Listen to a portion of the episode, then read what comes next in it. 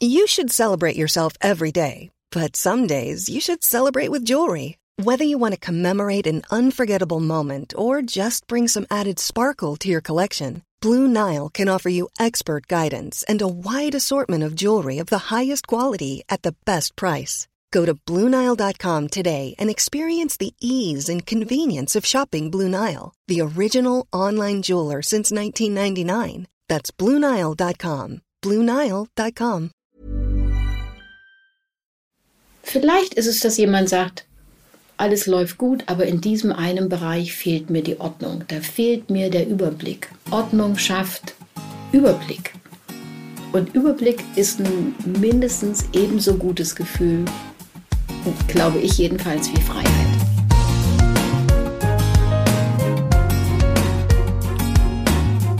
Klagen, lachen, klüger werden. Herzlich willkommen zu meinem Podcast Frauenstimmen. Frauenstimmen, das sind alle 14 Tage sonntags ermutigende Gespräche mit mutigen Frauen über das Loslassen und das Aufbrechen, das Verlieren, das Suchen und das Finden. Ich bin Ildiko von Kürti und ich spreche heute mit Andrea Kaden. Bevor sie in mein kleines Büro für diese Aufnahme kam, habe ich sehr sorgfältig aufgeräumt. Denn Andrea Kaden sorgt für Ordnung. Und weil sie vor vielen Jahren schon einmal bei mir war, um meinen Arbeitsort und meine Arbeitsprozesse zu analysieren und zu verbessern, wollte ich, dass sie sieht, dass sie eine nachhaltige Wirkung auf mich hatte. Und das hatte sie. Denn sie weiß genau, was sie tut und wie es geht. Andrea Kaden ist Professional Organizer und mit ihrer Agentur Zeitgewinn schafft sie viel mehr als nur Ordnung. Ordnung bedeutet Freiheit. Durch Ordnung entsteht Raum für Muße und für Kreativität. Ordnung schaffen heißt loslassen lernen und Zeit gewinnen für all das, was wichtiger ist als suchen. Ich wünsche euch ein inspirierendes Zuhören und nachher viel Spaß beim Aufräumen und beim Wegschmeißen und beim Ballast abwerfen. Herzlich willkommen in meinem Podcast Frauenstimmen. Frau Kahn, Sie waren ja schon mal hier und haben mir Ordnung beigebracht. Und ich muss wirklich sagen, dass das ein äh, life-changing Experience war, weil ich bis dahin die Ordnung irgendwie so ganz stiefmütterlich behandelt habe und dachte, Ordnung ist was für Spießer. Das stimmt aber eigentlich gar nicht. Das sehen Sie wahrscheinlich auch so. ja, das, ähm, nein, es ist nichts für Spießer. Ähm, Ordnung kann, es klingt jetzt vielleicht ein bisschen schräg, aber Ordnung kann total frei machen wenn man sozusagen die Dinge im Griff hat, äh, die man vielleicht liefern muss, die man bearbeiten muss, egal ob privat oder im Job, da können eigentlich keine unangenehmen Überraschungen kommen, dass ich vergessen habe, irgendwas zu zahlen oder irgendwo, wo ich ganz dringend antworten muss, wo jemand was von mir erwartet. Wenn ich Ordnung habe, habe ich das im Blick und es kann mich nicht belasten es kann, okay, das, das Leben, man, der Planer plant, das Schicksal lacht darüber, immer, ja. irgendwas ist immer, ja. aber es kann jedenfalls nicht so schlimm werden. Und ich finde das unglaublich befreiend. Also obendrein mhm. ist Ordnung ja nichts Statisches, sondern ein System, was, was lebt, was man immer wieder angucken kann, wie kann ich die Dinge um mich herum so gestalten, dass sie äh, dem, was ich erreichen will, dass sie dem eine Unterstützung sind dass sie mich mhm. nicht behindern, dass ich nicht Zeit und gute Laune verliere, weil ich ständig irgendwas suche oder so. Und die Anforderungen daran ändern sich ja. Also was man vielleicht gestern als persönliche Ordnung empfunden hat, kann in zwei Jahren was anderes sein. Obwohl ich glaube, dass es Grundordnungstypen gibt. Ja, das glaube ich auch. Ich glaube aber auch, dass sich das irgendwie im Laufe des Lebens verändert. Kann das sein, dass sind ältere Menschen ordentlicher als jüngere Menschen? Also wenn ich in meinen Haushalt gucke und das Zimmer meines 16-Jährigen äh, sehe, würde ich sagen, der hat null Ordnungsgehen oder Sinn, weiß aber von mir, dass sich das im Laufe des Lebens total verändert hat. Ich denke, das verändert sich, aber bei den älteren Leuten fällt mir auf, dass manche dann, wie soll ich sagen, zu Jägern und Sammlern werden und es ihnen aufgrund der Menge irgendwann aus der Hand gleitet. Mhm. Und manche fangen wirklich schon mittelalt, würde ich mal sagen, mit 50 an, ihr Leben aufzuräumen und, und loszulassen. Ähm, Das heißt, Unordnung ist häufig ein Zeichen dafür, dass man nicht, nicht loslassen kann, sich nicht trennen kann. Nicht nur von Dingen vielleicht, sondern auch von Situationen. Also erleben Sie unordentliche Menschen. Das klingt immer so chaotisch und kreativ, aber vielleicht ist das Gegenteil der Fall. Vielleicht sind es Kletten, die sich nicht lösen können. Zunächst mal würde ich sagen, es sind Menschen, die sich schwer entscheiden können, was ihnen wirklich wichtig ist im Leben, wo häufig eine Angst ist, wenn ich dies loslasse, äh, dann, dann verliere ich was. Wenn ich dieses jetzt ausprobiere und als Priorität in meinem Leben setze und das andere liegen lasse, dann verpasse ich was. Solange ich mir ganz viele Optionen offen halte, äh, habe ich eben ganz viele Möglichkeiten. Nur aufgrund der Möglichkeiten wird dann häufig nichts ist jetzt hart, nichts richtig gelebt. Ja. Mhm. Und ähm, das bezieht sich, das bezieht sich nicht nur auf, sag ich mal, auf Kram, auf Dinge, sondern das hat auch, bezieht sich auch auf Menschen. Ich glaube, dass ich äh, relativ gut bin im Loslassen und was ich aber manchmal tatsächlich auch bedauere. Ich habe neulich ein Foto gefunden. Ähm, man macht ja meistens Fotos von Menschen oder irgendwelchen besonderen Ereignissen. Und das war aber ein Foto, da war hinten mein altes Bücherregal mit drauf. Und da habe ich ganz lange das vergrößert und mir angeschaut, was von den Büchern, den Hinstellerchen, dem Kram, der da alles zu sehen war, habe ich noch. Und das war relativ wenig. Und da überkam mich so eine Art Wehmut nach langen Bindungen, auch zu Gegenständen. Also ich, ich, ich entsorge eigentlich ziemlich schnell und auch oftmals rigoros, was aber dazu führt, dass ganz wenig in diesem Haushalt wirklich richtig lange mich schon begleitet. Und das ist auch irgendwie schade. Oder wer zu ordentlich ist, hat keine, keine langen Weggefährten, weil man trennt sich ja. Es kommt ja auf die Menge an. Mhm. Also wenn es ausgesuchte wenige Gegenstände oder ein, zwei Bücher aus einer Zeit sind, dann, äh, dann kann das Sinn machen.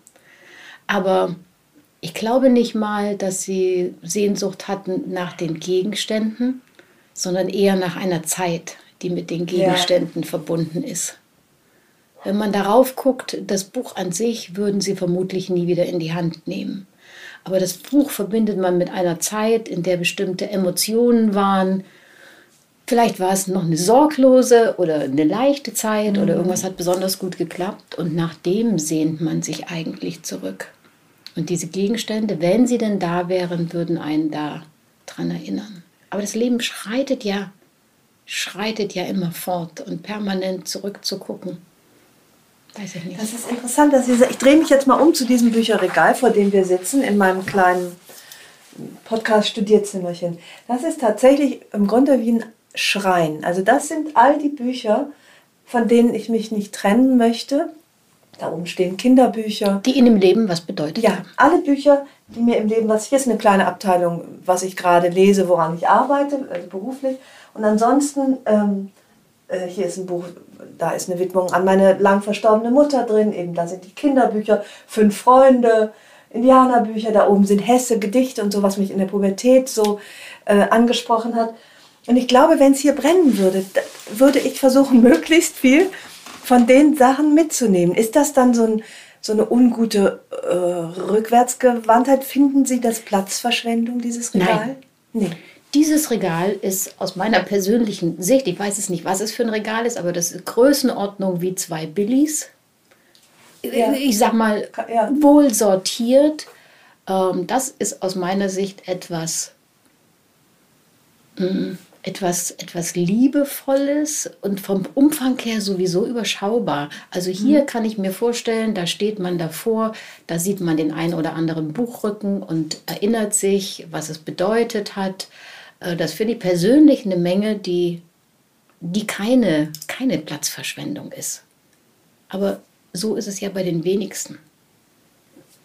Also da ist es meist viel mehr und es ja. sind nicht ausgewählte Gegenstände sondern ja. es ist häufig eben, eines Tages könnte ich das ja noch brauchen. Und diese Tage kommen eben selten. So. Oh ja, das kennt, das kennt jeder, ne? Das, ja, vielleicht brauche ich das noch, vielleicht passe ich da mal wieder rein, ist ja noch gut. Und dann häuft sich das an. Und ähm, ich habe persönlich, äh, finde ich, ganz unangenehm diese Energie, die einem das entzieht, diese unaufgeräumten Ecken. Ich weiß, in meinem Elternhaus gab es einen Dachboden, da wurde immer alles reingestopft, was gerade, wo keiner, wo, wo man mhm. nicht wusste, wo es sonst hin sollte. Und ich habe das immer als nicht nur unaufgeräumten Ort empfunden, sondern als energieabsorbierenden Ort. Ganz unangenehme Erinnerungen habe ich daran. Deswegen bin ich jetzt auch, ich habe sowas nicht mehr gerne. Unordentliche Ecken, wo man nur, weil man gerade nicht weiß, wo Wohin? etwas hin soll, legt man es dahin. Und die verselbstständigen sich ja. Also diese, diese Plätze, wo man einmal anfängt so zu sammeln, weil man nicht weiß, wohin damit, die wachsen ja wie von alleine. Und wenn Sie, wenn man jetzt an ein Haus von der Familie denkt, wo dann mehrere sozusagen zum Wachsen beitragen, ähm, ja, dann geht das, läuft irgendwann aus dem Ruder. Ja. Das braucht aber viel Disziplin. Also ich weiß, wenn ich meine Söhne ja regelmäßig, meist mehrfach am Tag, dazu anhalte, räum mal deinen Schreibtisch auf damit du auch einen klaren Kopf hast. Also aufgeräumter Schreibtisch, klarer Kopf, dann kannst du loslegen. Und ich gehe dann äh, streng später durchs Zimmer, dann sehe ich, wo etwas nur von A nach B gelegt wurde, weil, man, weil er nicht wusste, weil es keinen Ort, kein, keinen kein Platz, Platz, hatte. Ja. Mhm. Das ist, schon, das ist schon wichtig, einen Platz zu haben. Auf der anderen Seite, wenn man einfach von vornherein zu viel von allem hat, ist es schwer, einen Platz zu finden. Und dann kostet es auch einfach Zeit, aufzuräumen. Und man ist dann permanent dabei, Dinge wegzuräumen und hin und her zu räumen, ja. die man gar nicht wirklich braucht. Und das, darum, ist es einfach, äh, darum ist es einfach schade. Das heißt, alles braucht seinen Platz. Darf es einen Platz geben für Dinge, die, wo man gerade nicht weiß, wohin damit? Oder ist das dann genau diese diese Ecke, die immer größer wird. Es ist genau die Ecke, die immer größer wird. Den darf es also nicht geben. Nicht? Wenn, dann sollte man sich von vornherein, dann sollte man sich von vornherein begrenzen. Und es gibt ja überall im Lande, Land auf, Land ab, gibt es ja Flohmärkte. Und da kommt wieder jetzt diese typische, diese typische Flohmarktkiste. Es könnte eine schöne Kiste sein oder ein Umzugkarton, wenn man Dinge hat, wo man nicht weiß, braucht man sie noch, habe ich jetzt keinen Platz für, kommen sie da rein. Das ist sozusagen, wie soll ich sagen, ein Zwischenlager. Mhm. Und wenn man es dann zum Flohmarkt schafft, bitte alles loswerden und sei es für einen Apfel und ein Ei, sei es 10 Cent. Ich weiß einfach, dass es den meisten Leuten leichter fällt, für 50 Cent oder einen Euro Dinge wegzugeben, als sie wegzuwerfen. Und alles, was auf dem Flohmarkt nicht weggegangen ist, gehört entsorgt. Das ist ja wirklich so, das ist, es gibt ja nichts Schlimmeres, finde ich, als Sachen wieder mit zurückzunehmen die man schon innerlich losgelassen hat. Und dann wird man sie nicht los. Und wenn es nur Altpapier ist. Mein nächstes Buch beginnt vorm Altpapiercontainer, wo die Heldin zusammenbricht, weil sie endlich sich entschlossen hat, sich zu trennen von bestimmten Dokumenten und dann ist voll. Da passt nichts mehr rein. Aber Altpapiercontainer sind ein gutes Beispiel. Ich habe viele meiner Bücher entsorgt, außer ein paar wenige tatsächlich, noch weniger als bei Ihnen hier. Und viele habe ich, wo ich dachte, die kann ich nicht entsorgen, aber ich bin ja umgezogen, ein anderes Land, wollte nicht so viel mitnehmen. Die habe ich tatsächlich digitalisiert. Die habe ich zu Staples gebracht, ähm, die schneiden die und ich habe sie dann durch einen Scanner geschoben. Ach. So ein Buch scannen kostet äh, irgendwie eine Minute, also es geht ja. ratzfatz. 95 Prozent von den digitalen Büchern habe ich nie wieder in der Hand gehabt. Aber sie machen, also erstens finde ich sie alle, weil ich sie digital ja. habe und sie nehmen keinen Platz weg. Und diese Hürde, ich kann mich nicht trennen, habe ich damit ein bisschen, ein bisschen umgangen. Also ich bin da mit leichtem Gepäck unterwegs, habe sie trotzdem noch. Es sie, ist was anderes äh, als ein haptisches ja, Buch sagen, Sie nehmen keinen Platz weg, aber Sie schaffen auch keine Atmosphäre mehr. Sie, nehmen, sie, sie sind nicht mehr schön, sie sind kein Sie sind nicht mehr. mehr schön, aber es ist dieses Gefühl, ich möchte sie noch nicht wegtun. Mhm. Und manche gab es ja auch nie digital, die gab es nur in Papier. Die kriegt man heute gar nicht mehr. Ähm, dieses Gefühl, sie sind noch bei mir, das habe ich damit noch. Es ja. ist nicht so schön wie ein Buch in die Hand mhm. zu nehmen, digital zu lesen. Und ich ertappe mich auch dabei, digitale Bücher nicht so konsequent zu Ende zu lesen. Da springe ich mehr hin und her. Aber sie nehmen eben keinen Platz weg und sind noch da. Sie sind ja sowieso keine große Freundin des Papiers. Ich weiß, bei Ihrem Besuch bei mir haben wir Tonnen entsorgt an Papier. Und so ziemlich die erste Maßnahme, nachdem sie weg waren, war, dass ich einen Scanner gekauft habe. Was ist denn jetzt so blöd an Papier? Äh, Papier per se ist völlig unschuldig. Und es gibt Papier, schöne, ein schöner Brief, eine schöne Glückwunschkarte oder mit Muße ein schönes Magazin lesen oder ein schönes Buch, wo Papier irgendeine Form von Emotionen transportiert. Da ist es wunderbar. Und es gibt ja auch tolles Papier. Äh, also Papier per se ist nicht schlecht, kann man mhm. wunderbar für bestimmte Zwecke, um was zu transportieren, nutzen. Aber nun bin ich ja viel in Unternehmen und Büros unterwegs und auch bei Privatleuten werde ich häufig ins Büro gerufen, um dort Ordnung zu machen, System reinzubringen. Und im Bürokontext steht Papier in der Regel für Doppelarbeit. Hm. Wenn man jetzt nicht einen persönlichen Liebesbrief schreibt auf Papier, aber alles, was an Behörden geht, alles, was man so an Papierkram erledigen muss, Versicherungen, bla bla bla, das macht man ja alles digital. Und es dann auszudrucken, braucht man heute ja eigentlich alles ja. gar nicht mehr. Ähm, und, und irgendwie liebevoll in Papier ablegen. Also ich finde einfach, die Zeit kann man sich, ähm, die Zeit kann man sich sparen. Mhm. Und wenn es sowieso schon auf dem Rechner irgendwo schlummert, da findet man es auch leichter und es nimmt weniger Platz weg. Vom vergebens ausgedruckten Papier gar nicht zu reden. Ja, ja. Also Papier per se für die genannten Dinge wunderbar. Ja, als sinnliches Element sozusagen. Ich, wunderbar. ja. Aber im Office-Kontext steht es heutzutage für Doppelarbeit für die meisten. Machen Sie noch Notizen auf, auf Zettel? Äh, ich hatte heute früh einen Termin. Ähm, im Kindergarten mit einer Kindergartenleiterin, die sich äh, besser aufstellen möchte. Ja. Wenn ich zu einem Termin gehe und es ist heute total etikettemäßig total möglich, sitze ich da mit dem Laptop oder mit dem Tablet und schreibe direkt digital mit. Ja. Das ist nicht perfekt, aber es muss ja auch nicht perfekt sein. Aber ich muss es nicht von irgendeinem Notizbuch irgendwohin übertragen. Ich habe es immer dabei. Ich mhm. könnte es jetzt auf dem Handy statt auf dem Tablet aufrufen.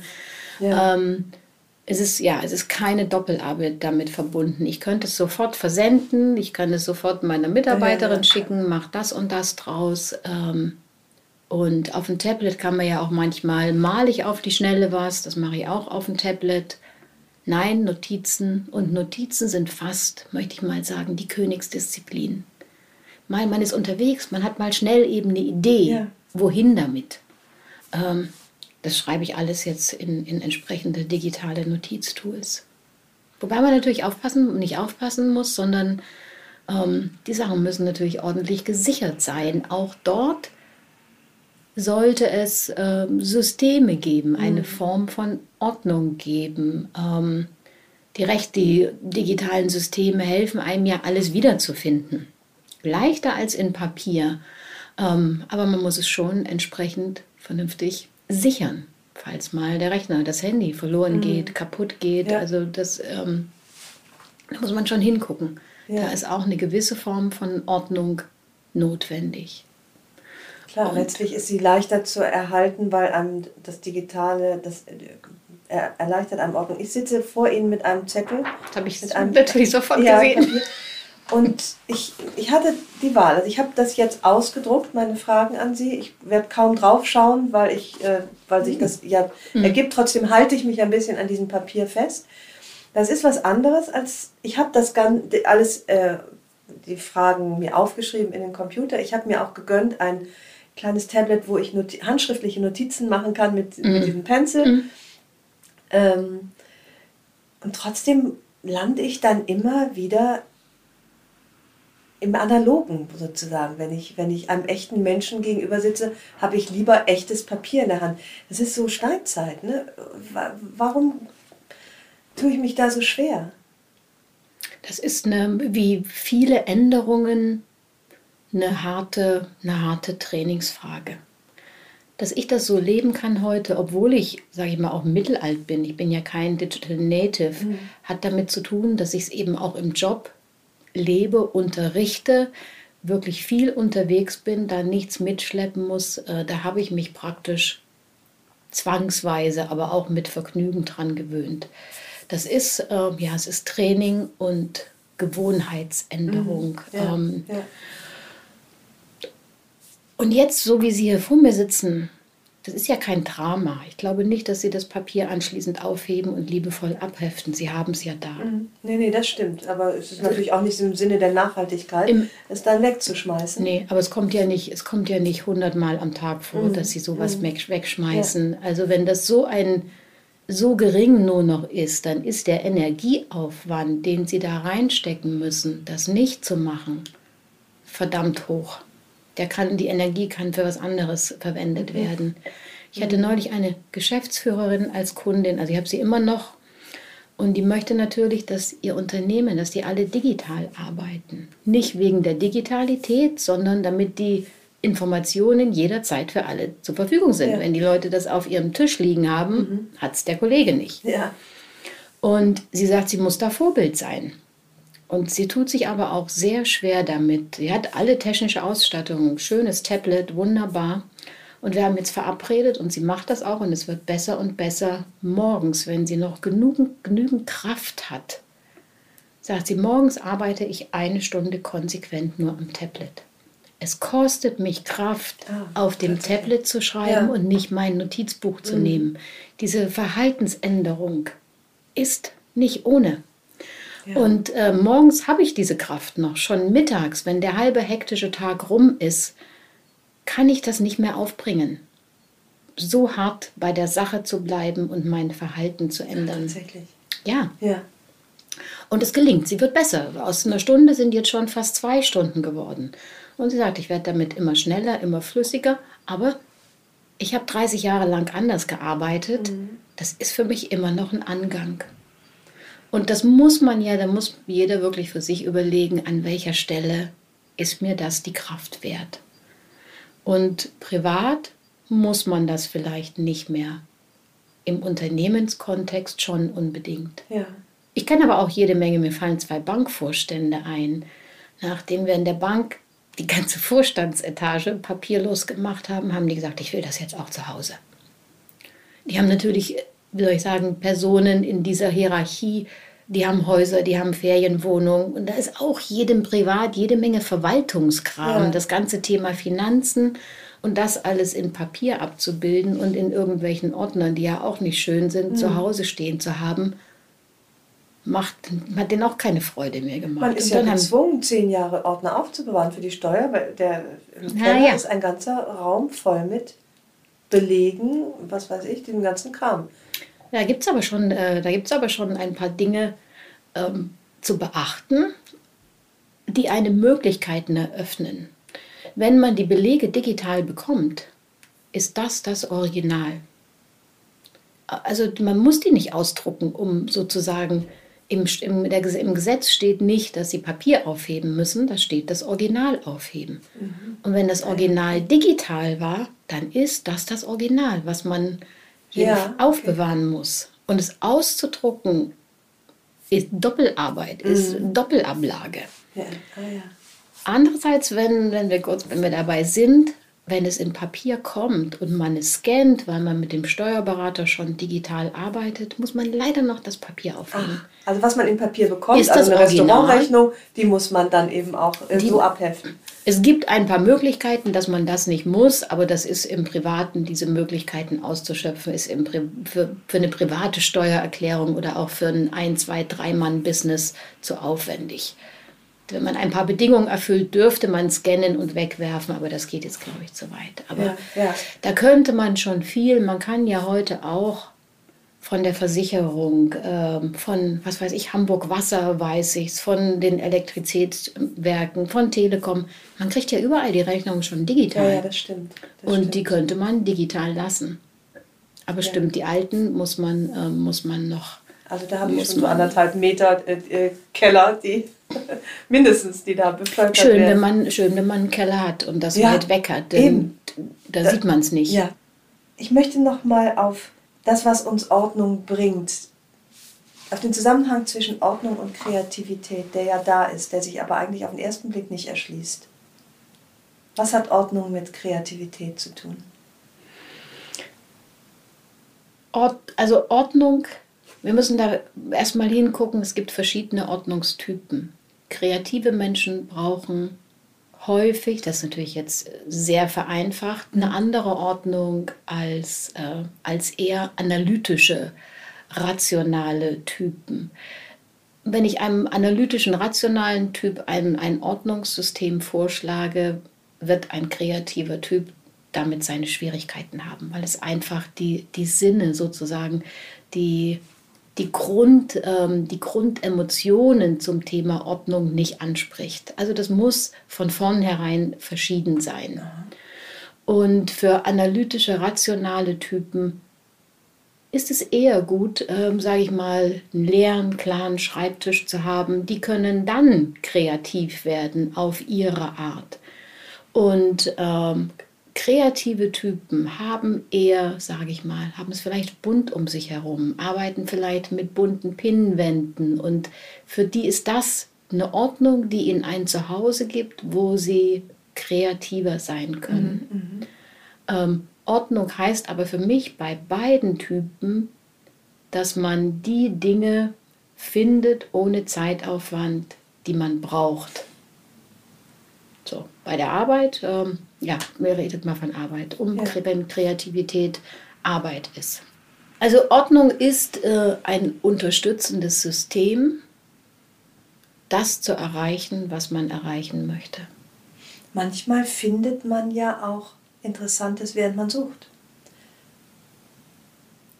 Könnte auch passieren, oder? Dass man, dass man sagt, ah, ich suche dieses bestimmte Schriftstück und auf dem Weg dahin, auf dem den, man erstmal den Stapel überhaupt findet, wo es sein könnte, den Stapel durchgeht und auf dem Wege was längst Verschollenes entdeckt. Also auch auf den Umwegen, auf, auf die, die Zeitkosten kann man ja Entdeckungen machen. Ähm, wenn einem das das wert ist, ähm, das ist ja erstens ein Zufallsergebnis, dass man diese Entdeckung macht. Ja, Wer ständig sucht, da steht die aufgewandte Zeit zu diesem Zufallsergebnis, glaube ich, in keinem guten Verhältnis. Mhm.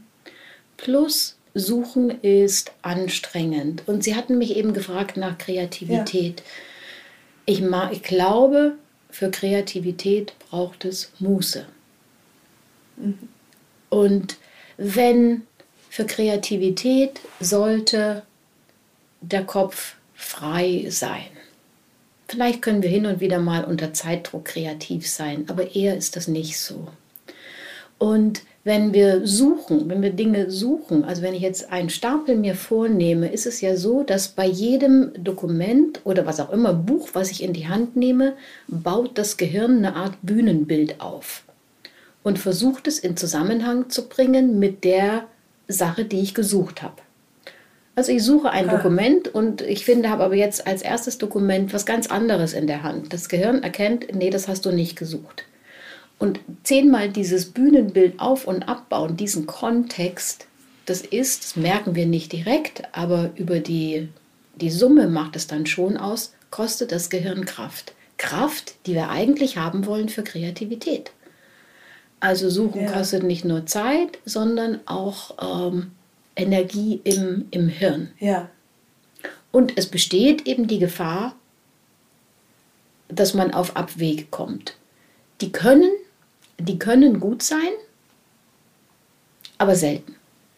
Wenn man sich einen Tag, wenn man sagt, ich habe heute einen Tag zum Aufräumen, und ich nehme sozusagen bewusst und mit Freuden in Kauf, dass ich dort Dinge finde, die mich mal in die Vergangenheit treiben, die mich zurückschauen mhm. lassen und äh, sei es eine halbe Stunde oder eine Stunde oder was auch immer dann passiert, wunderbar. Aber ansonsten im Laufe des Tages ist, glaube ich, die Gefahr, dass man abgelenkt wird von dem, was man eigentlich wollte, sehr groß. Ja. Und das würde ich versuchen, das würde ich versuchen zu vermeiden. Ja, das, äh, das stimmt. Deswegen zum Beispiel, ich hatte es eben erzählt, gehe ich zum kreativen Schreiben in die Uni-Bibliothek, weil ich da für nichts zuständig bin. Ich muss keine Ordnung machen. Ich bin, werde nicht angesprochen, ich habe äh, nur einen Computer dabei und wenn ich mein Handy vergesse, noch viel besser weil ich dann auch nicht mehr äh, mal bei, Instagram nach dem Rechten sehe. Ähm, also das, das stimmt. Die Kreativität braucht Muße und hier diese, diese ganzen Räume hier um mich herum, wo ich immer weiß, ah, also bei meinem Sohn ist, könnte ich jetzt auch noch mal nach dem Rechten sehen und ein bisschen aufräumen oder in der Küche ist was zu tun. Das stört mich wahnsinnig beim, kreativen Prozess. Mhm.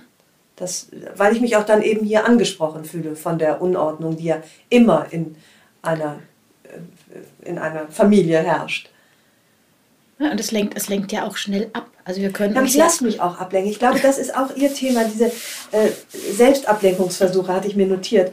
Ähm, da bin ich ja auch die allergrößte drin. Und das ist, ist auch, ist, ich weiß gar nicht, wie Sie, also Ordnung erleichtert sicherlich Konzentration. Und Konzentration ist trotzdem so wahnsinnig schwer herzustellen. Können Sie da noch ein paar, bitte ein paar Tipps geben, wie man seinen Geist innerlich auch in Ordnung bringt? Hm. Das ist, das ist schwere Arbeit. Also Ihre Frage fing ganz harmlos an mit ein paar Konzentrationstipps, ist dann aber geendet in wie man seinen Geist, äh, wie man seinen Geist in Ordnung bringt. Und das, das ist schwer. Äh, und da muss man über Werte nachdenken. Was sind meine Werte? Welche, welche Ziele ergeben sich daraus im Leben? Ähm, wie will ich das runterbrechen auf äh, Jahre, Monate, Tage? Und was tue ich dann ganz pragmatisch dafür, um mich zu konzentrieren und das zu erreichen, was, äh, was ich möchte? Und da kommen Sie ins Spiel, bei den, auf der pragmatischen Seite. Das heißt, wenn ich, wenn man Sie ruft, ist es ein Hilferuf, oder? Ja. Und können, können wir gemeinsam hier für all meine unordentlichen Zuhörerinnen ein paar, äh, ihnen ein paar Sachen an die Hand geben, wie man schon mal ein Stückchen weiterkommt in Richtung äußere Ordnung, die dann im besten Fall auch eine innere Ordnung hervorruft. Mhm. Wo fange ich an mit meinem Chaos? Mhm. Ähm, früher habe ich, früher, vielleicht, vielleicht vor circa zehn Jahren, habe ich mich mit Kunden und Kundinnen sofort ans Aufräumen gestürzt. In vielen Fällen hat das gut geklappt. Es ist nie ganz so geblieben, wie wir es gemacht haben, aber es wurde immer was über längere Zeit äh, mitgenommen und hat geholfen. Heute mache ich das anders und ich glaube, es ist ähm, ein bisschen nachhaltiger und wir setzen uns zunächst mal hin und entweder malen wir tatsächlich groß an der Wand oder es gibt eine Online-Mindmap. Und wir gucken erstmal, was sind es überhaupt für Themen, die bewegt werden müssen. Meistens bin ich ja im Business-Kontext unterwegs. Was sind was sind die ganz großen Aufgaben, die jetzt eine Geschäftsführerin hat? Wie viel Zeit will sie für die Personalentwicklung, für die strategische Entwicklung, äh, für die Entwicklung von Produkten? Wie viel Zeit will sie aber auch für ihre Familie haben? Was sind so die großen Themen überhaupt? Und dann, mhm. was ist vielleicht momentan, was sind zwei, drei ganz wichtige Themen, die im Leben, sprich im Tag, und dann aber eben eventuell auch in Dokumenten abgebildet werden müssen. Ich habe in den letzten Jahren festgestellt, dass viele auf so vielen Hochzeiten tanzen und es ihnen schwerfällt, tatsächliche Prioritäten zu setzen. Was ist total wichtig? Und was dann dort rauskommt, dort gucken wir zuerst hin, wie kann man da Ordnung reinbringen? Wie kann man da ein System aufsetzen, das die Person unterstützt, das zu erreichen? Und dieses, diese tatsächlich, was da als System rauskommt, das findet sich dann im Kalender. Wenn mir jetzt jemand sagt, jetzt komme ich auf, auf Ihr Beispiel, ich wollte ja. schon immer ein Buch schreiben. Ist jetzt keine professionelle Autorin, aber ich wollte mhm. schon immer ein Buch schreiben und es rauskommt in den ersten Gesprächen, das ist mir wirklich wichtig, dann überlegen wir, wie kann das stattfinden.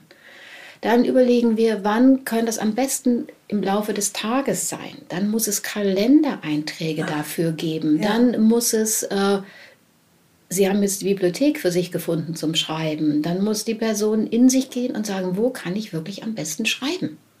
Ich muss mir den Ort suchen, wo ich schreiben kann. Oder ich muss mir die Mitarbeitergespräche, die müssen im Kalender sein. Ich habe neulich mhm. das mal so auf den Punkt gebracht, zeige mir deinen Kalender und ich sage dir, was du willst. wenn ich, äh, wenn ich ein, wenn ich. Aber erst nachdem er von Ihnen bearbeitet wurde oder schon vorher, dieser Lehre, wo vielleicht gar nicht das Wichtige drin steht. Genau. Äh, da weiß ich, die, die Person schwimmt. Ja. Macht zwar viel, aber die Prioritäten finden nicht wirklich konzentriert statt. Und ich denke heute, wir haben tatsächlich, wenn wir wollen, für alles Zeit, Mhm.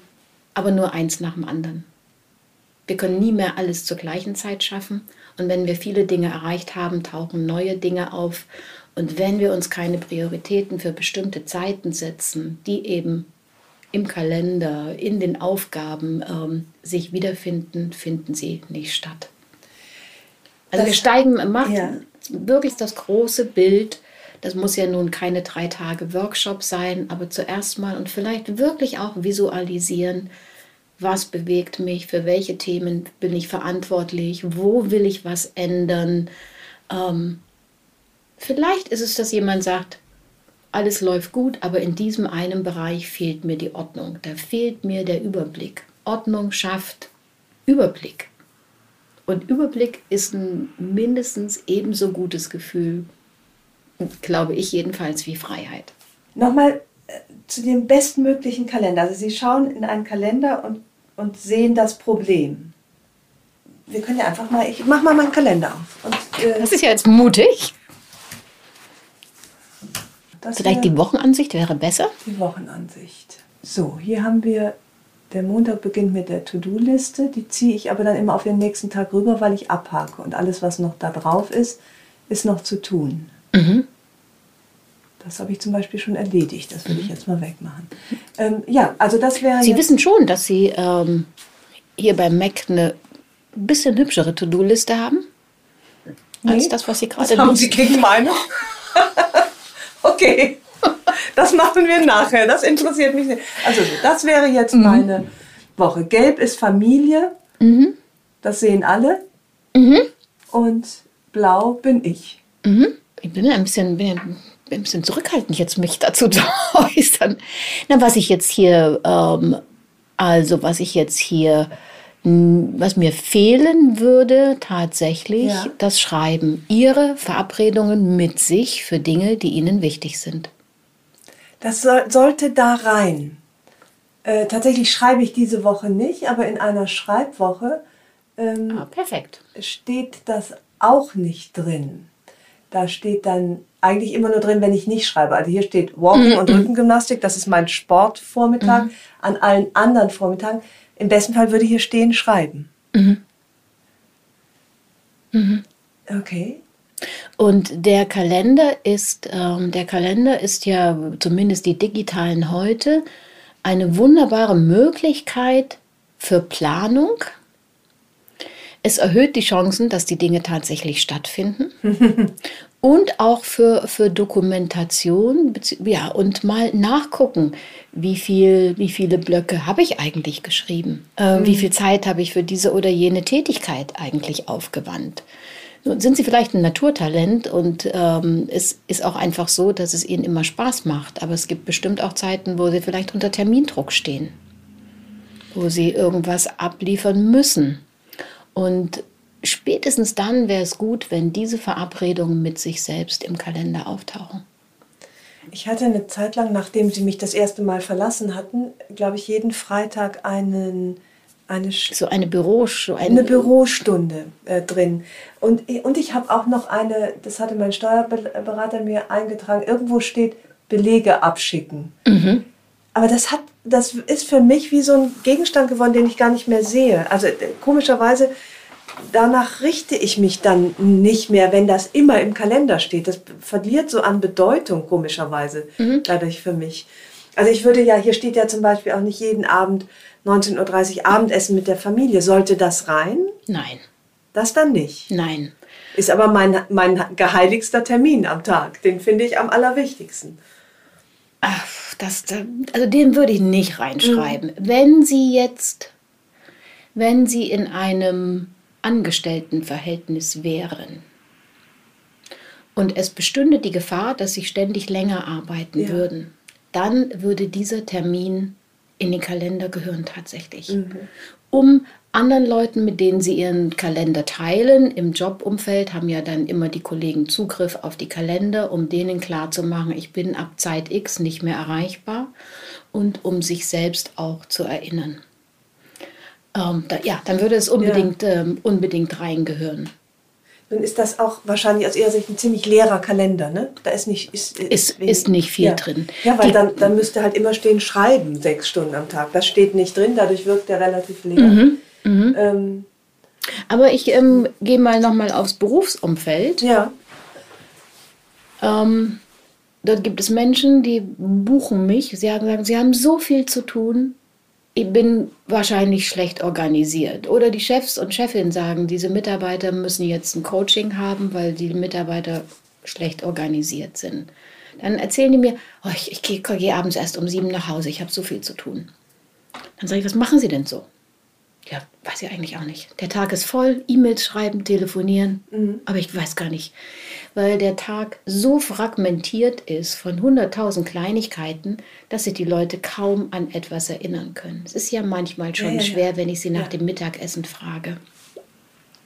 Wenn ich dann sage, lassen Sie uns doch mal Ihren Kalender gucken, dann ist der, außer es sind Führungskräfte, bei denen ist er gepflastert mit Meetings da fragt man sich, wann arbeiten die überhaupt? Die jagen von einem Meeting zum anderen. Ja. Da ist keine Zeit für Vorbereitung, Nachbereitung, Lesen, ja. Strategiearbeit. Wann findet das statt? Aber bei Nicht-Führungskräften, dann ist der Kalender leer. Bei vielen. Ja. Und dann fange ich mühsam an zu fragen, was machen Sie denn jetzt wirklich so? Gibt es große Arbeitsblöcke? Da sagt jemand, ja, ich muss jeden Monat zu diesem und jenem Thema recherchieren. Ich sage, wie lange brauchen Sie denn dafür? Keine Ahnung. Egal welche ja. Tätigkeit, die Leute haben keine Ahnung. Alle klagen darüber, dass sie viel zu tun haben wenn ich aber keine Ahnung habe, wie viel, wie lange ich mhm. wofür brauche, habe ich auch keine Idee, wo kann ich ansetzen, mich zu entlasten. Und mir fällt ein Beispiel ein, noch gar nicht lange her. Die Mitarbeiterin hat mir dann versprochen, jeden Freitag in ihren Kalender zu gucken und den für die nächste Woche zu pflegen. Die großen, wirklich wichtigen Blöcke einzutragen, ein bisschen Puffer zu lassen und äh, somit auch schon mal einen Überblick über das, was kommt, ja. zu bekommen. Als ich dann wieder da war, sechs Wochen später, war der Kalender von oben bis unten voll. Und ich habe dann gesagt, das scheint mir jetzt ein bisschen überadministriert. da war überhaupt keine Lücke mehr. Ja. Und sie sagt, ja, das frustriert sie auch, aber das ist die Realität. Sie hat die vorher eingetragenen Blöcke entsprechend verlängert weil sie meistens länger gedauert haben, als sie geschätzt hat. Und dann hat sie sehr clever im Nachhinein alles, was länger als eine halbe Stunde kam und ungeplant war, eingetragen. Und so hat sie dann einen Überblick gehabt. Am Abend hat sie gesagt, sie will nie wieder anders arbeiten. Sie weiß am Ende des Tages, wo ihre Zeit geblieben ist. Sie guckt da einmal rein ja. und weiß sofort, was sie gemacht hat. Sie weiß genau, warum sie bestimmte Dinge, die sie sich vorgenommen hat, nicht geschafft hat. Sie hat jetzt eine Argumentation gegenüber ihrem Vorgesetzten zu sagen, was sie macht, warum sie Unterstützung ja. braucht. Es gab dort zwei Tätigkeitsblöcke, da sind die beiden übereingekommen, dass das, was sie an Zeit braucht, zu viel ist. Da haben sie gesagt, die Tätigkeit lagern wir jetzt aus. Okay. Mhm. Da hatte sie vorher keine Argumentationsgrundlage. Wenn jemand vor ihr steht und sagt, kannst du mal schnell mal eben machen, haben ja viele Leute, insbesondere. Frauen, Schwierigkeiten, Nein zu sagen. Wenn ich auf einen leeren Kalender gucke, fällt es noch schwerer, Nein zu sagen. Mhm. Sie hat geübt zu sagen, Moment bitte.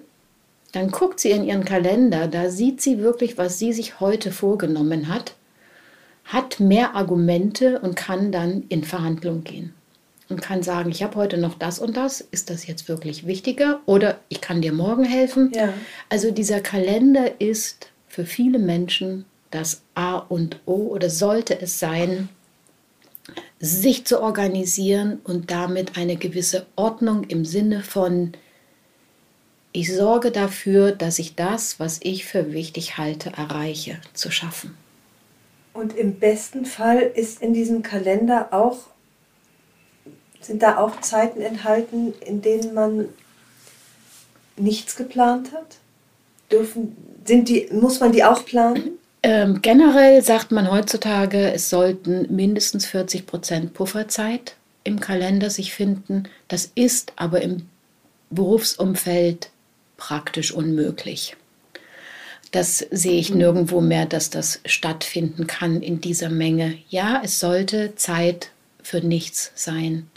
Im beruflichen Umfeld muss sie aber kenntlich gemacht werden, wenn andere einen einladen können zu Terminen, wenn andere sich den Kalender anzeigen lassen können und dann sehen, ah, Frau Karten oder Frau von Kürti haben ja den ganzen Freitag frei, da kann ich mal eben noch ein Meeting reinsetzen. Mhm. Also im beruflichen Umfeld muss dann mein Blog drin stehen, der da heißen kann Fokuszeit. Fokuszeit, ja. Mhm. Ähm, und dann sehen die anderen, ich habe äh, Fokusarbeitszeit und bin nicht verfügbar für ja. ein Meeting. Im Privatumfeld braucht es das natürlich nicht. Da brauche ich es ist einfach leer. Ja. Aber sobald andere mitbestimmen können, was mit meiner Zeit passiert, mhm. muss ich meine Prioritäten deutlich machen. Ja, und benennen Sonst und auch selber ernst nehmen, damit sie auch. Wer nicht plant, der wird verplant. Ja, ja, ja weil Sie das gerade Fokuszeit genannt haben und das in mir so ganz viel äh, Glocken des schlechten Gewissens zum Klingen bringen. Ähm, das fokussiert sein. Wir sprachen eben schon darüber, dass Leute oft gar nicht mehr genau wissen, was sie eigentlich getan haben, weil sie auch ja nicht bei einer Sache bleiben. Oder habe ich das richtig verstanden? Dann kommt das dazwischen oder man denkt sich selber nochmal ab. Ähm, und das kenne ich, das, da sind wir wieder beim Thema Konzentration und Fokussierung wie schwer es ist und vielleicht auch erleichtert da der Kalender ähm, die Fokussierung, wenn da steht eine Stunde Podcast-Vorbereitung von dann bis dann. Unbedingt. Weil ich brauche vier Stunden, um mich auf sie vorzubereiten, weil ich aber zwischendurch äh, dann doch eben noch mal kurz eine E-Mail beantworte, die gerade reinkommt, denke, ach, das mache ich schnell. Ist das dann wie ist es besser? Also soll ich sagen, ich, ich nehme mir jetzt vier Stunden Zeit, um mich auf Frau Kahn vorzubereiten. Die, ich bräuchte eine, eine, konzentrierte Stunde. Oder sage ich, oh ja, ich, dann habe ich in den vier Stunden, kann ich auch noch sechs Mails beantworten, ist ja auch nicht unwichtig. Die Antwort können Sie sich eigentlich selber geben. Entschuldigung, mhm. wenn ich so, so deutlich bin. Egal, was wir tun, das konzentriert zu tun, ist absolut sinnvoller. Und mhm. wir haben ja auch, ich hatte vorhin von ja. dem, ich hatte vorhin davon gesprochen, dass das Gehirn ein Bühnenbild aufbaut. Man kann das auch geistige Rüstzeit nennen. Wenn Sie in der Produktion gibt es ja so Rüstzeiten für Maschinen, wenn sich das Produkt ändert, dann muss alles umgestellt werden und so. Aber das haben wir auch im Geiste. Wenn sich das Thema ändert, muss sich unser Hirn wieder darauf einstellen. Und jede Tätigkeit, die Sie so multitaskingmäßig machen, jede für sich braucht länger. Wenn Sie jetzt mhm. die Vorbereitung angefangen haben, dann reinspringen eine Mail, dann müssen Sie wieder, wenn Sie wieder mit der Vorbereitung weitermachen müssen, Sie noch einen Schritt zurückgehen und gucken, wo war ich denn? Das braucht alles Zeit. Und das äh, Multitasking-Märchen ist ja nun schon lange durch. Früher hat man ja mal gesagt, Frauen könnten das. Äh, heute weiß man auch, Frauen können das nicht. Frauen sie haben vielleicht mehr. Sie haben eine bessere Inkompetenz, Kompensationskompetenz bei dem Thema. Was eine bessere was? Inkompetenz, Kompensationskompetenz. Also sie können es besser verbergen, dass sie es nicht können. Aber es kostet uns einfach. Oder eine Inkompetenz in, im Ablehnen, zu sagen, nee, jetzt nicht. Ich mache erst das zu Ende. Ja. Und ja. es gibt heute ja ganz äh, die gab es schon immer, aber sie haben heute einen hübschen Namen und ähm, man kann darüber sehr viel nachlesen und es gibt auch entsprechende Apps, ähm, so Fokus-Apps und da gibt es die Pomodoro-Technik. Schon mal gehört? Ja, bitte erklären Sie es aber. Die Pomodoro-Technik ähm, besagt, dass wir, da liegen neurologische Untersuchungen dahinter, die sagen, dass wir Menschen uns aus dem Stück 25 Minuten gut konzentrieren können sollten. Danach fällt die Konzentration schon ab. Idealerweise machen wir nach 25 Minuten 5 Minuten Pause. Und wenn wir richtig gut sind, schaffen wir viermal 25 Minuten. Und dann sollten wir schon eine halbe Stunde Pause machen. Wer richtig, richtig gut ist, schafft sechsmal 25 Minuten. Und wir reden von konzentrierter, hochproduktiver Arbeit. Wir reden nicht von ein paar E-Mails beantworten. Ja, ah ja. Und es gibt viele Leute, die sagen, wenn Menschen im Arbeitsleben das schaffen, drei Stunden ungefähr hochkonzentriert, produktiv zu sein, mehr schaffen wir nicht am Tag. Wir können gern acht Stunden haben, aber da sind eben noch fünf Stunden E-Mails beantworten, ablegen, Ja. also einfache Tätigkeiten. Und diese Technik hat sozusagen ihren Weg in die Welt gefunden, weil sie, weil sie so einfach ist. Und der Mensch, der das begründet hat und zuerst darüber geschrieben hat im Internet, hat beschrieben nach, kam aus dem Marketing, hat sich ständig rund um die Uhr selbst abgelenkt. Zum Marketing gehört ja heute Social Media, da gehört alle Portale, TikTok, Instagram, Facebook, whatever.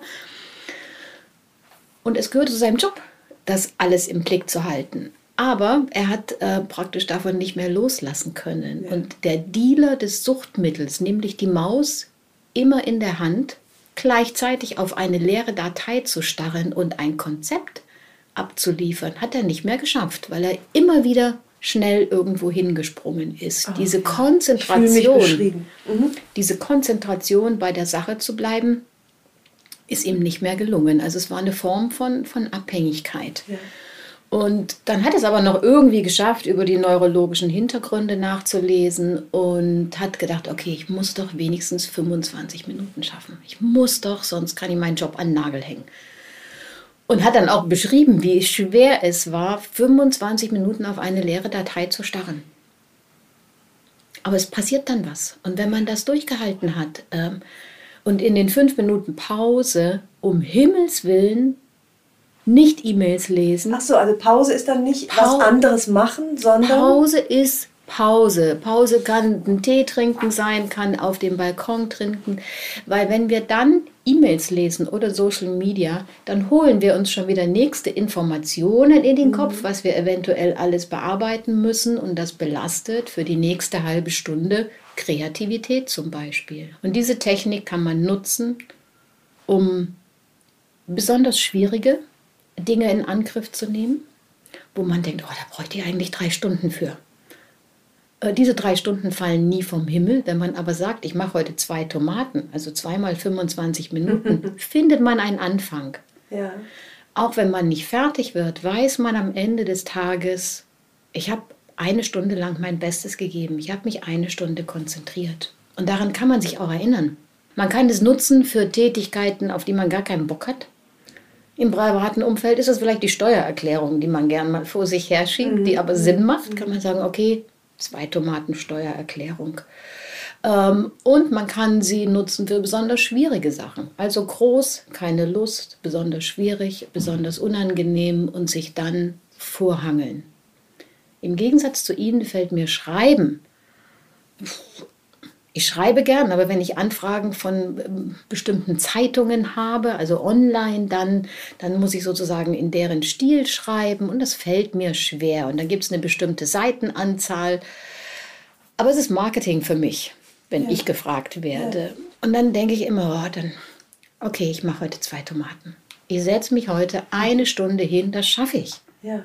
Und in einer Stunde habe ich dann was auf dem Papier und dann, also in der Datei besser. ja. Und dann ist es gar nicht mehr so schwer. Und wenn man das konsequent übt, steigt auch wieder die Konzentrationsfähigkeit. Unser Hirn ist ein bisschen, es ist kein Muskel. Man kann es aber vergleichen mit einem Muskel. Man kann es trainieren und es kann Fähigkeiten verlieren. Und die Konzentrationsfähigkeit kann man verlieren, wenn man wenn ich mit jungen Leuten heute arbeite und unterrichte, nach einer halben Stunde brauchen die eine Pause. Und das ist, das ist mangelnde Konzentrationsfähigkeit, also im Verhältnis zu, zu Älteren. Und aber die Sachverhalte, mit denen wir heute zu tun haben, egal ob privat oder beruflich, werden immer komplexer. Und um da durchzusteigen, um Dinge neu zu lernen, brauchen wir Konzentration. Wenn ich mich nur eine halbe Stunde konzentrieren kann, schrabbel ich nur an der Oberfläche. Das ist auf Dauer nicht zufriedenstellend für, für, ein, für ein wichtiges Buch, für ja, einen wichtigen 25 Job. Minuten dann Pause. Also dann fünf Minuten Pause, dann wieder rangehen, da schafft man eine Menge. Aber brauchen wir nicht, um wieder Konzentration zu lernen, genau das, was uns fehlt, nämlich Konzentration? Ja, völlig richtig. Aber diese, diese simple Technik hat einen leichten Einstieg, nämlich die ersten 25 Minuten. Und wenn man die geschafft hat, dann die zweiten. Das ist, das ist Training. Man muss ja um Himmels Willen nicht am Stück sechsmal eine halbe Stunde. Das ja. führt zu Frusterlebnissen. Aber wenn man sagt, zweimal die Woche mache ich zwei Stunden, will ich jetzt endlich mein Buch schreiben oder meinen Blogartikel oder ich will mich der Businessgründung, den Businessplan mhm. ähm, oder ich will privat irgendwas lernen oder aufräumen. Oder aufräumen. Ja. Ähm, ja. Und aufräumen kostet ja, kostet ja auch Kraft. Wobei, und das, jetzt sind wir wieder beim Thema Ordnung, Aufräumen, ich finde, dass Aufräumen auch wahnsinnig viel Kraft schenkt. Oder vielleicht eher Ruhe. Also ich ziehe mich zurück, wenn ich, wenn ich unruhig bin, dann liebe ich es, in den Keller zu gehen und Wäsche zu sortieren, Socken aufzuhängen. Ich bin ganz enttäuscht, wenn da unten dann gerade mal nichts zu tun ist. Es ist aber zum Glück immer was zu tun. Also ich empfinde Ordnung schaffen als fast schon gnadenreichen Akt der Meditation. Ich wollte, wollte jetzt sagen, hat was Meditatives. Dieses Aufräumen, was Sie jetzt hier beschrieben haben, dort müssen Sie aber keine Entscheidungen treffen. Also Sie, ja, Sie mhm. legen die Wäsche zusammen, Sie packen Dinge hin, für die es schon im Haus einen Platz gibt. Mhm. Ähm, Sie müssen in dem Moment selten Entscheidungen im Sinne von Loslassen das treffen. Ja, Wenn man jetzt äh, in, einen, in einen übervollen Keller gehen würde oder ein übervolles Büro, das Aufräumen, was dort stattfindet, hat ja häufig damit zu tun, aufgeschobene Entscheidungen zu treffen. Oh es ist im Keller gelandet, weil ich nicht wusste, wohin damit oder ob ich es überhaupt behalten möchte. Und dann müssen beim Aufräumen im, sage ich mal, Sekundentakt Entscheidungen getroffen werden. Und das ist verdammt anstrengend. Am Ergebnis kann man sich immer freuen. Das ist zu 99 Prozent ja zu 99 Prozent, äh, zu 99 Prozent Erleichterung. Ja. Aber der Weg dahin ist, ähm, ist harte Arbeit. Und das wissen wir alle, das geht besser, das geht besser in äh, gemeinsam. Ich habe heute noch ab und an in Unternehmen, in Büros riesige Aufräumaktionen, wo Tonnen weggeworfen werden und wo dann aber die Mitarbeiter auch sagen, meine Güte, das, das brauchen wir ja alles gar nicht mehr. Wir arbeiten ja schon digital. Warum produzieren wir das überhaupt noch? Wo dann dieses ja. Aufräumergebnis, den ganzen Müll mal zu sehen, wo das dann wirklich mal sensibilisiert und klar macht, was für eine Verschwendung da drin steckt. Aber es ist harte Arbeit und alleine würden das die Menschen nicht schaffen. Und ich räume ein, für meinen Kleiderschrank hole ich mir auch immer eine Freundin oder meine Mutter. ja. Im Büro bin ich top, aber der Kleiderschrank, ja. da fällt es mir auch schwer loszulassen. Mm. Ich beobachte an mir eine Entwicklung, die mir auch nicht so richtig gut gefällt. Ich bin viel, viel ordentlicher geworden, als ich das früher war. Ich bin, finde ich, ziemlich effektiv, also so nie leer gehen. Wenn ich jetzt gleich runtergehe, dann nehme ich irgendwas mit. Teller, Im Zweifelsfall einen Teller aus dem Zimmer Kinder. meines Sohnes, äh, den er nicht runtergebracht hat oder so. Manchmal habe ich das Gefühl, dass das zu sehr in mir um sich greift, das Bedürfnis nach Ordnung. Dass, ich, dass, dass da so eine, dass das so was Zwanghaftes bekommt, dass ich auch nicht, meine Freundin, ich erzählte, wir äh, telefonierten neulich und sie sagte, weißt du, was ich an meinem Mann so be, äh, bewundere? Wenn ich dem sage, du, ach, ich habe keine Zeit mehr, kannst du das Bett mal kurz machen? Dann macht er kurz das Bett. Wenn sie das Bett macht, dann sieht sie dabei noch, oh, da ist ein bisschen Staub drunter, dann wischt sie noch Staub, dann bezieht sie es im Zweifelsfall gleich neu, weil das ist eh dran, dann hängt ein Bild schief und, und sozusagen dieses, dass man vor lauter Ordnungswahn nicht mal sagen kann, jetzt ist auch mal gut, dann hängt sie jetzt schief. Ähm, wissen Sie, was ich meine? Ich, ich, Wann wird die Ordnung zum, zur Geißel oder das Ordnungsbedürfnis? Weil ich auch so, also auch gerade das Leben. Nicht mit, so, dass mir das ganz fremd ist. Ja, ähm, gerade mhm. das Leben mit Kindern wäre einfacher, wenn ich dann mal sagen würde, boah, du, das machen wir morgen. Oder ich würde warten, bis die Kinder aus der Schule kommen, um die Spülmaschine einzuräumen. Aber dann kann ich das nicht sehen und mache ich selber. Also ich glaube, ich habe es jetzt genug beschrieben, die, die, mhm. dass ich mich manchmal wirklich ein bisschen gegeißelt fühle von meiner Lust an Ordnung. Mhm. Wie gesagt, ich, äh, ich kenne das selber in manchen, in manchen Bereichen. Auch ich finde, es wird problematisch, wenn man das, was die anderen, ähm, was die anderen im eigenen Umfeld dann machen, zum Beispiel das Bett machen, wenn man anfängt, das nachzukorrigieren, weil dann wird es auch beziehungsschädigend. Also ich muss einfach, man muss einfach lernen, glaube, einfach ist daran nichts, mhm. aber dass andere eine andere Vorstellung haben. Wenn ich, wenn ich meinen Mann bitte, bestimmte Dinge zu machen, sind die in der Regel anders als meine Vorstellung. der hat manche Sachen sieht er auch einfach gar nicht. Ja. Und es gab eine Zeit oder ich fing damit an, ihn dann zu verbessern. Und ich habe gemerkt, dass das tut der Beziehung nicht gut. Er hat für seine Verhältnisse alles gegeben und es genügt mir aber nicht. Bei so einer, sage ich mal, unwichtigen Sache wie das Bett machen. Und mhm. ich habe mich da auch auf, eine, auf einem Weg gesehen, wo ich das so empfunden habe wie Sie jetzt, das ist ungut. Ich werde da zu eng. Mhm. Und äh, wir haben uns darauf geeinigt, ich darf mir bestimmte Dinge wünschen, die er macht.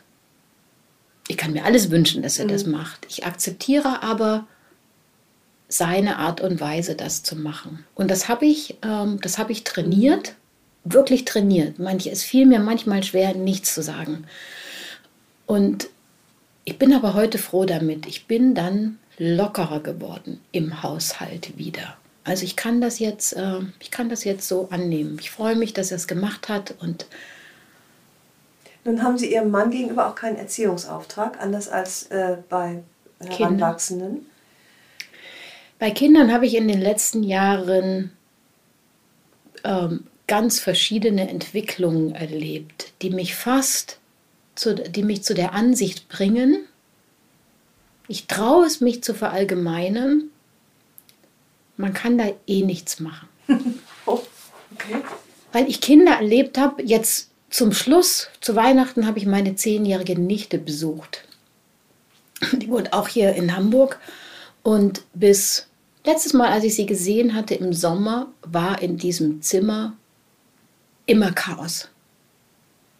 Also die hat einfach von allem sowieso zu viel. Das Zimmer ist groß, es war immer Chaos. Als ich zu Weihnachten da war, ich sage, was ist denn hier passiert? Das sieht ja alles so ordentlich aus. Und die zehn, neun ist sie, der wird erst zehn. Sie sagt, ich brauche das so. Ich kann nicht anders leben. Ach. Also sie ist plötzlich zum, zum Ordnungsfanatiker geworden. Ja. Und die Tochter meines Freundes, die lange Zeit sehr ordentlich war, das hat sich jetzt geändert. Sie ist jetzt in der Phase, wo mal Chaos herrscht. Und äh, das sind nicht die einzigen Beispiele, wo ich gesehen habe, dass ohne elterlichen Einfluss sich die Dinge massiv ändern und mhm. immer wieder mal ändern können.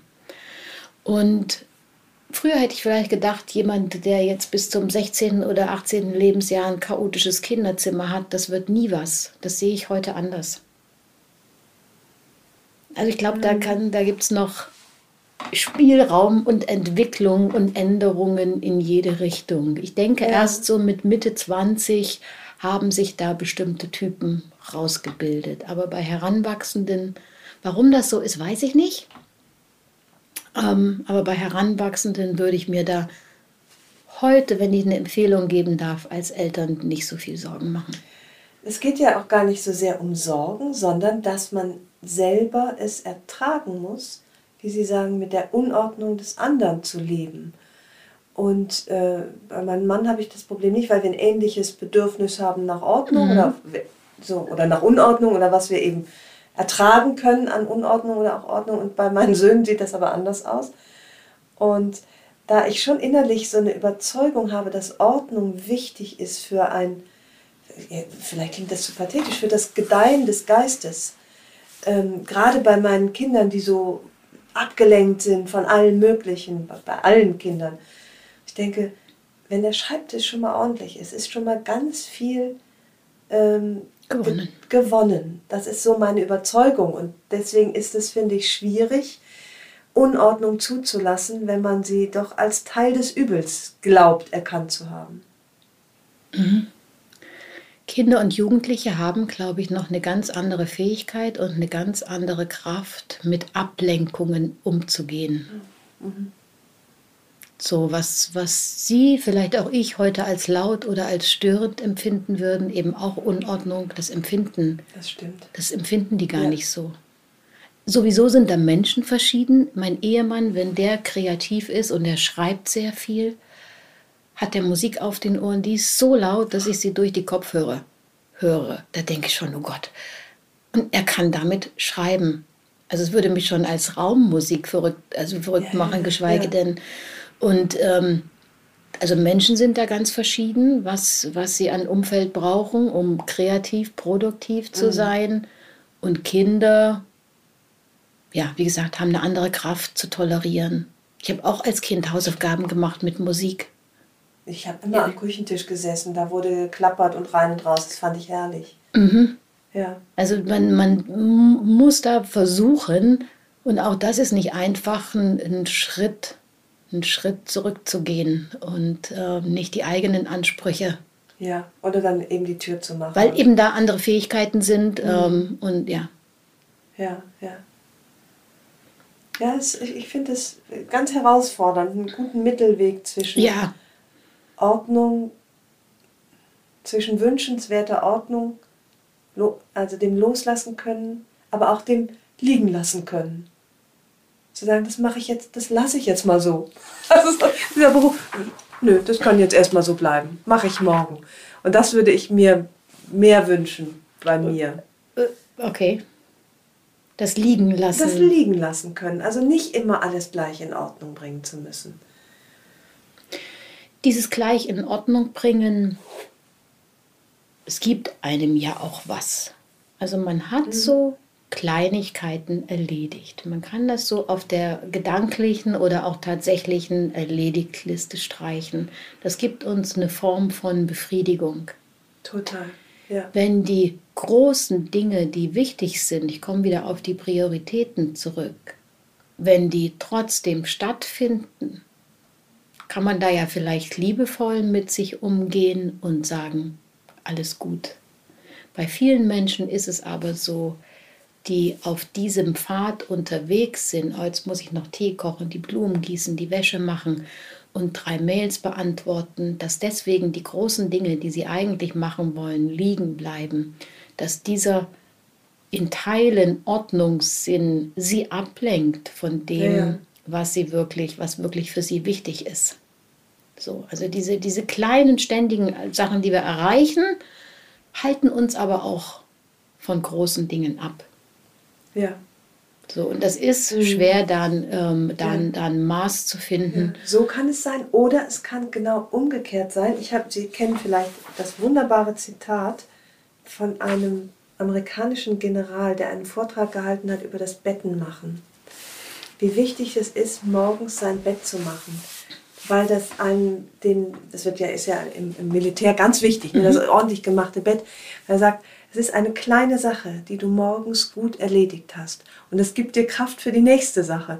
Und wenn dein Tag ganz blöd läuft und du kommst nach Hause, dann ist da das Bett. Und das hast du selbst gemacht.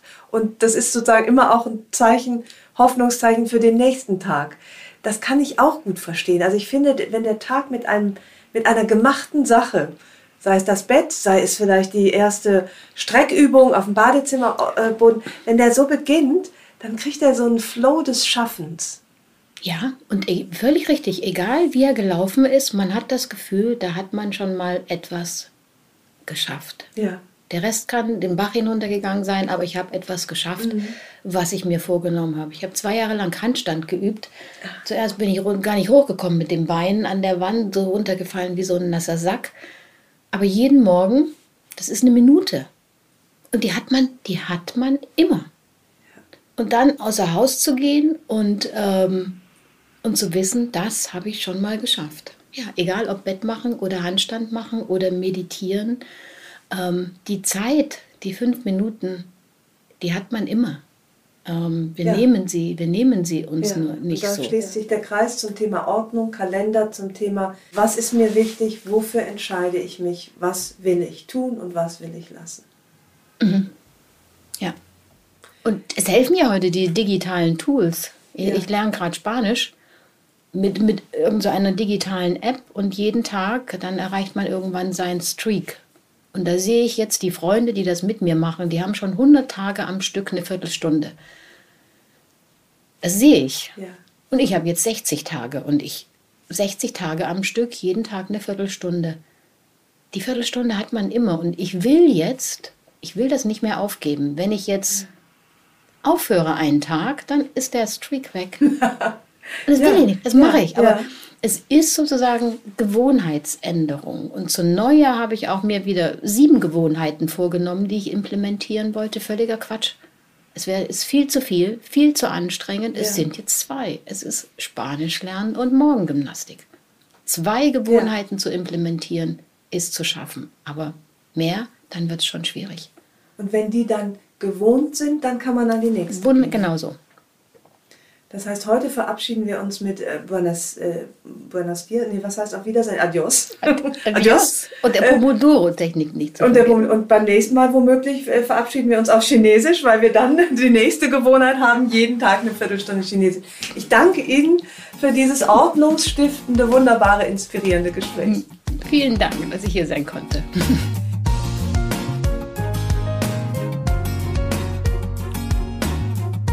Herzlichen Dank fürs Zuhören. Die nächste Episode von Frauenstimmen hört ihr hier in zwei Wochen. Vielleicht mögt ihr die Frauenstimmen abonnieren, dann verpasst ihr keine neue Folge. Und wenn euch mein Podcast gefällt, dann würde ich mich sehr freuen, wenn ihr ihn weiterempfehlen und mit ein paar Sternen bewerten würdet. Ich freue mich auf ein Wiederhören und grüße euch herzlich, wo auch immer ihr seid. Eure Ildiko.